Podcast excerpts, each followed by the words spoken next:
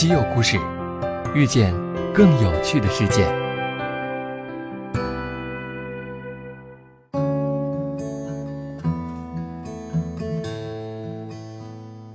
西门子调频一八四七的听友们，大家好！在本期稀有故事栏目中，我们来聊一聊城市地铁。这是很多人上下班通勤的交通工具。当你坐在地铁上，你知道是什么让复杂的地铁系统运行的有条不紊吗？你每天享受便捷的安全出行背后，不仅有地铁工作人员在各自岗位上的坚守和付出，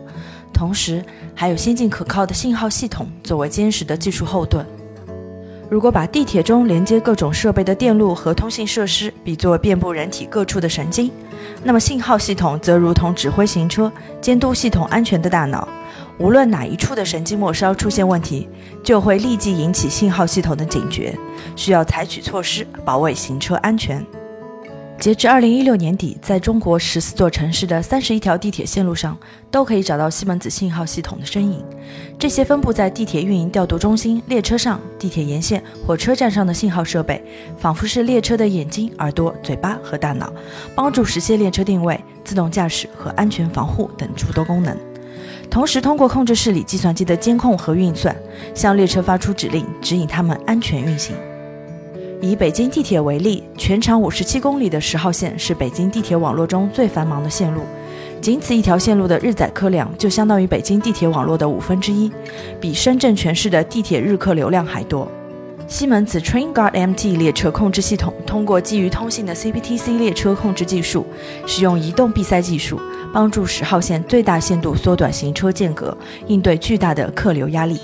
所谓移动闭塞技术，就是当列车在线路上行驶时，通过车载设备和轨旁设备不间断的双向通信，根据列车的精准位置计算出每辆列车的最大制动距离，保证前后车之间的安全距离。这就好比列车自备移动安全区间，相邻列车能以较高的速度和很小的间距前进，从而提高运营效率。当然，地铁上的先进技术还不止这些。西门子基于长期冶金技术的 CBTC 列车控制系统解决方案，有着高带宽、高速移动性和出色抗干扰性等优势，可为多种列车控制系统提供服务，更好地满足安全运行、灵活调度和便捷传输的要求。再把目光移到天津。它是继北京之后，中国大陆第二个拥有地铁的城市，承担了天津轨道日均客流量三分之一的天津地铁一号线，建于上世纪七十年代。信号系统的老化在所难免，在天津地铁一号线的信号系统升级中，西门子项目团队与合作伙伴无缝对接，反复测量和调试，终于让信号系统重现活力。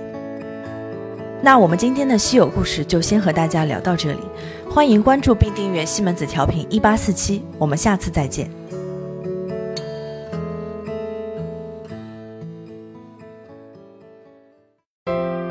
订阅稀有故事，用知识唤醒你的耳朵。